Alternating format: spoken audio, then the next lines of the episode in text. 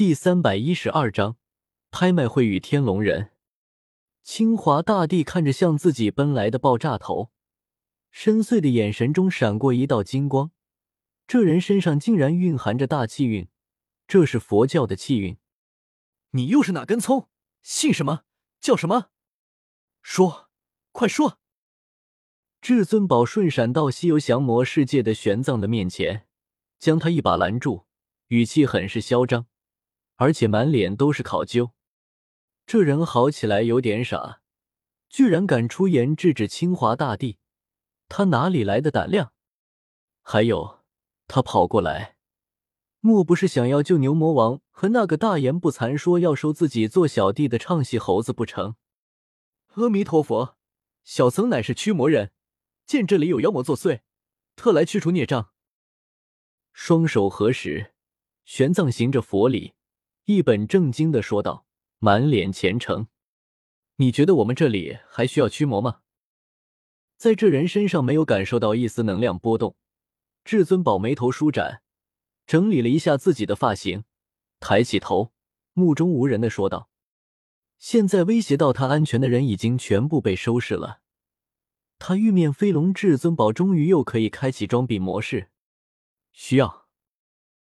玄奘毫不犹豫的点头，双眼望着被红莲包裹着的妖王之王孙悟空，一脸慈悲和痛心。狂妄自大的笑容顿时僵硬，至尊宝忽然有种想海扁这和尚的冲动，让他试试吧，贫道也想看看这位小兄弟的驱魔手段。就在这时。清华大帝出声说道：“小子，算你走运，以后不要被本帮主遇到，不然见你一次打你一次。”见清华大帝发了话，至尊宝只好退下，不过眼睛却紧紧盯着玄奘。要是玄奘想要救牛魔王的话，他敢保证自己回头一定发布世界任务，弄死他。对清华大帝友好的笑了笑。玄奘静静的坐在凶神恶煞的妖王之王孙悟空面前，轻轻的摊开一本普普通通的书籍。这熟练的动作和杂七杂八的道具，看起来和道家的手段有些相似，有点意思。西游记世界的清华大帝的分身，眼睛微眯，眼神中透露着一丝欣赏。没想到佛教当中也有这么向往他们道教的弟子。不仅留着头发，还修习道家手段，不错不错。龙皇陛下，您不是要买法宝吗？属下陪您去挑选。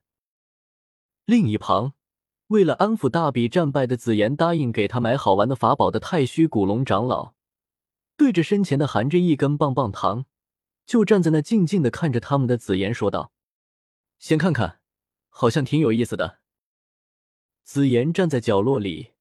饶有意思的看着那个盯着爆炸头的玄奘，那个西游降魔世界的孙悟空，就算是身为龙皇的自己都不愿意靠近，他居然主动去招惹他，莫非他有什么通天的手段？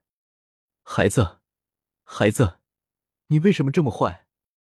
玄奘盘膝而坐，摊开儿歌三百首，声音低缓的唱了起来。这是什么驱魔手段？一瞬间，所有的人都一脸吃惊。驱魔不是应该放光、放火、放雷，或者像清华大帝那样拿东西把他绑起来才对吗？你这算是什么？在玄奘的驱魔下，被困在红莲里的妖王之王孙悟空，原本就凶神恶煞的目光越来越狰狞，浑身冒着通红的煞气。这位驱魔人。你确定你不是在引他入魔？啊啊啊！被念到的忍无可忍，妖王之王孙悟空的煞气冲天而起，双眼通红，呲牙咧爪，拼命的挣脱红莲。你快停下！同样被玄奘的驱魔手段搞得一脸懵逼的清华大帝分身，看到被逐渐膨胀。变大的红莲脸色一变，对着端坐在地上的玄奘说道：“道长，怎么了？”玄奘回头对清华大帝笑问道：“砰！砰！砰！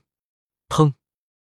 就在这时，在众人一脸震惊的目光下，妖王之王孙悟空将红莲挣脱开来，发了狂的对着玄奘冲去，把他按在地上，不停的捶打，甚至连菊花都被一脚踢出血来了。怎么了？不，已经没事了。砰！忽然，一颗蓝色的珠子袭来，砸在妖王之王孙悟空的腹部。庞大的力量破开妖王之王孙悟空的护体妖气，一下子就将他打飞，昏死过去。东皇冕下，在场众人一脸惊喜的看着忽然出现的男子，没想到东皇冕下及时赶到。一出手就制服这唱戏猴子，可是为什么冕下的脸色有些难看？结束了大比后，叶时秋收到消息就急忙赶来，没想到却看到这么一幕。看着地上被撑爆的破碎的红莲，叶时秋很是心疼。这可是无量寿佛交易的来自大话西游世界十八层地狱的法宝，居然就这么爆了！你要干什么？看着一脸凶狠，还摩擦着拳头向自己走来的至尊宝，瘫坐在地，鼻青脸肿的玄奘吓得连连后退。他才刚刚被一顿暴打，不会又来吧？我要干什么？呵呵。听到玄奘的问题，至尊宝一阵冷笑：“你小子刚刚不停的念经，你知道你把那唱戏猴子逼出来的那一瞬间。”吓得本帮主的小弟弟都冒冷汗了吗？你还问我干嘛？这是什么？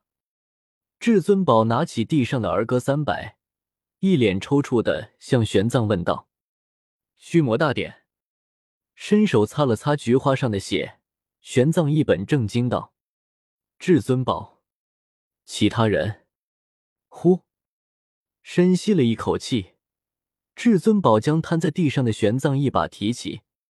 小子，傻包大的拳头有没有见过？至尊宝恶狠狠的说道：“可不可以不要打小僧？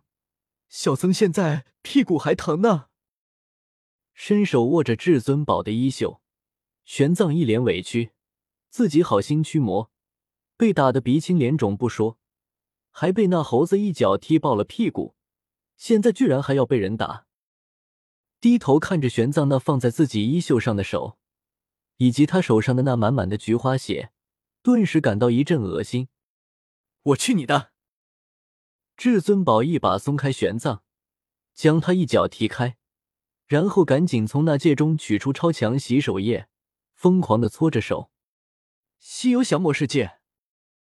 听王毅将前因后果全部讲明白后，叶时秋负手，缓缓走向晕倒在地的妖王之王孙悟空。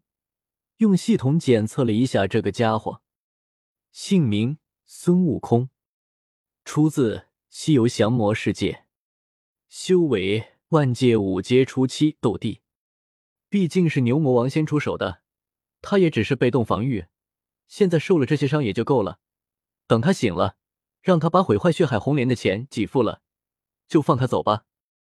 无奈的摸了摸额头，叶时秋淡淡的说道：“是。”冕下，王毅和华夏众人躬身应道：“丁，世界任务目前四扇界门已经全部连通了四个世界。为了增进各个世界的交流，请宿主举办一场拍卖会，且拍卖会的销售金额需要超过五亿。任务完成，奖励五扇界门八百年妖力结晶。”就在叶时秋打算转身离开之时。系统的提示声在他的脑海响起：“拍卖会，五亿。”听到系统的要求，叶时秋有些发愣。这规模可不是一般的大，以华夏商城内目前的各界之人，只怕还没有这个财力。如果要完成这场销售额高达五亿的拍卖会的话，只怕还需要邀请一下还没有被界门选中的大佬才行，不然还真有些难度。摸着下巴，叶时秋边想边缓缓走出了商场。喂，你说东皇他在想什么呢？一旁的紫妍也趁机上去踩了玄奘这个装腔作势的家伙几脚，然后望着叶时秋离开的方向，对身旁的太虚古龙一族的长老问道：“龙皇陛下，东皇陛下的事，我哪里会知道呀？我想也是，连我这么聪明的人都猜不到，何况是笨笨的你。”紫妍毫不留情的说道，然后转身去挑选法宝去了。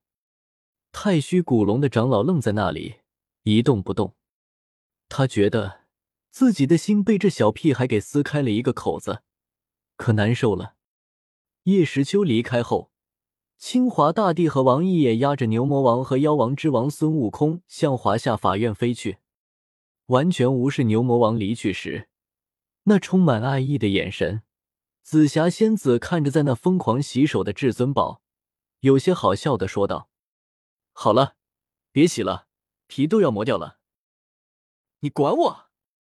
至尊宝没好气的说道：“如果是别的部位的血也就算了，偏偏是一个臭男人的菊花血，这哪里能受得了？”喂，你有老婆了？想到之前的寻人启事，紫霞仙子有些紧张的对他问道：“那个矮个子的唱戏猴被带走了。”能拔出他紫青宝剑的人只剩下这一个了，他想着自己也只好。怎么，不可以吗？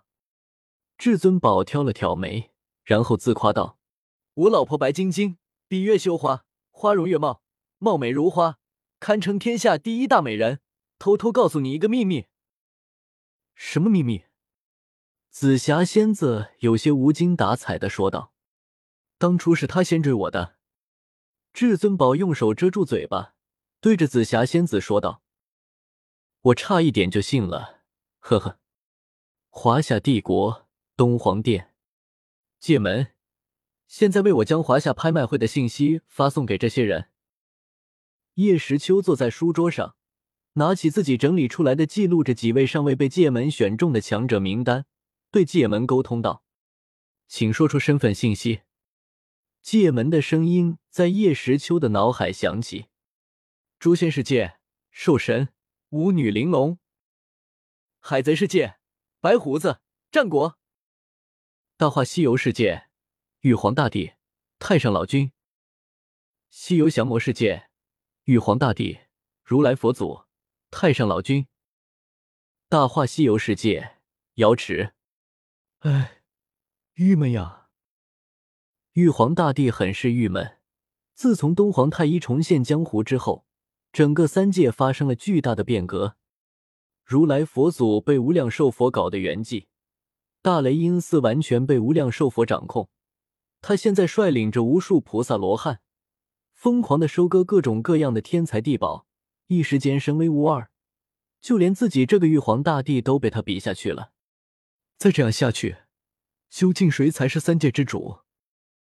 一口将杯中的玉酒全部饮下，玉皇大帝苦涩的说道：“他连如来佛祖都打不过，那该如何和镇压了如来佛祖的无量寿佛对抗呢？现在天庭已经有不少人暗中倒向了大雷音寺，他该如何是好？玉皇大帝，想不想要成为货真价实的三界之主？”忽然，一道虚无缥缈的声音在他的脑海中响起。把玉皇大帝吓得直接从龙椅上蹦了起来。谁？是谁？给朕出来！玉皇大帝急忙左顾右看，他生怕是大雷音寺不满足现在的地位，想要弑君。玉皇大帝，华夏帝国即将举办一场拍卖会，邀请你参加。在这里，只要你有足够的财富，一切都可以购得。没有回答玉皇大帝的问题。那道虚无缥缈的声音继续自说自话，同时，一股黑色的漩涡在他身前出现，一张薄金色纸张从其中飘出，落到他的桌面上。玉皇大帝不安的上前瞄了瞄，只见上面写着“邀请函”三个大字，伸手小心翼翼的拿起邀请函。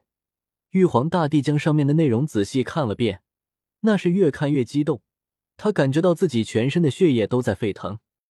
来人，西天谷，赵二郎显圣真君，四大天王，哪吒三太子，托塔李天王立刻来见朕。玉皇大帝手握邀请函，大手一挥的下令。他觉得自己真正称霸三界的时候来了。论实力，他的确不是大雷音寺的对手；单论财富，大雷音寺，呵呵，别忘了，朕才是三界之主，天庭才是天道认可的三界统治者。西游降魔世界街道上，一个胖胖的、蓬头垢面的和尚正吃着鸡腿，忽然脑海中传来一个声音。说是邀请他参加拍卖会，他愣了愣，然后立刻丢掉手中的鸡腿，在身上擦了擦都是油的手，对着空气说了一声就消失不见。本座最近有点事要办，先不回大雷音寺了，你们通知一下诸佛。是，佛祖。几个僧人凭空出现，恭身恭敬的说道：“华夏帝国东皇殿。”叶时秋透过蓝灵珠，看着各个世界正要疯狂调动着财产的众人，笑了笑，然后起身向拍卖行走去。他也该将那些新添置的宝物交接一下了。喂，你挡着我的路了！化作一道紫光，瞬闪到拍卖行门口。叶时秋看着站在大门口的人，开口说道：“嗯，你在和我说话。”听到背后传来声音，那人转身看着叶时秋，凶狠又高傲的说道：“叶时秋看着眼前这个穿着宇航服、头上戴着个玻璃罩、还流着鼻涕的又丑又矮的胖子，皱了皱眉，然后淡淡的说道：‘就是你，大胆！你这低贱的人类，居然敢对伟大的造物主的后代、神灵的子孙如此无礼！’”被叶时秋无所谓的态度激怒，那男子上前一步，指着叶时秋喝道：“在伟大的天龙人面前，你这贱民还不给我跪下，然后把身上所有的钱都给我交出来！”叶时秋，我这是遇到了一个怎样的白痴？a t t p: 冒号斜杠斜杠 w w w. 点 b o k b o 八点 com